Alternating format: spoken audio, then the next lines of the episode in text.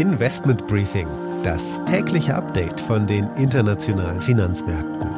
Ein The Pioneer Original. Die Stimmung ist weiterhin zurückhaltend am Markt. In Großbritannien werden Staatsanleihen wieder verkauft. Die Bank of England beendet ihr Notfallprogramm recht überraschend am 14. Oktober.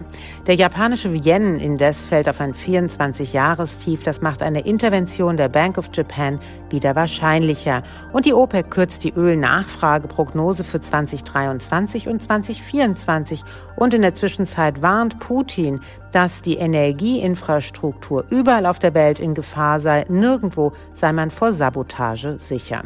Damit einen schönen guten Morgen aus Frankfurt. Mein Name ist Annette Weißbach. Schön, dass Sie auch bei der heutigen Ausgabe mit dabei sind.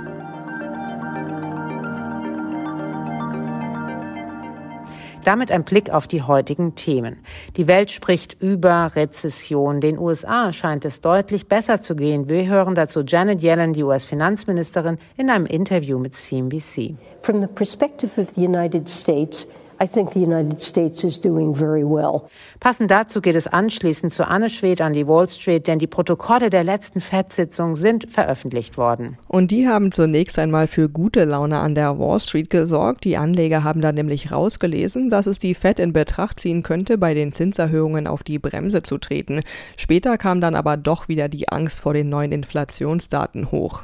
Wir bleiben in den USA. In Washington findet ja gerade das Jahrestreffen von IWF und Weltbank statt. Mein Kollege Michael Bröker ist mit dabei und wird uns seine Eindrücke schildern. Deutschland, das ist vielleicht neu hier in Washington, ist so etwas wie der kranke Mann der Weltwirtschaft. Dann schauen wir noch auf die Konjunktur-Herbstprognose der Bundesregierung mit dem Bundeswirtschaftsminister Robert Habeck. Es ist schon ein erheblicher Wirtschaftseinbruch. Wenn man sich daran allerdings erinnert, was die Wissenschaftler Anfang des Jahres diskutiert haben, waren die Zahlen des wirtschaftlichen Einbruchs deutlich höher.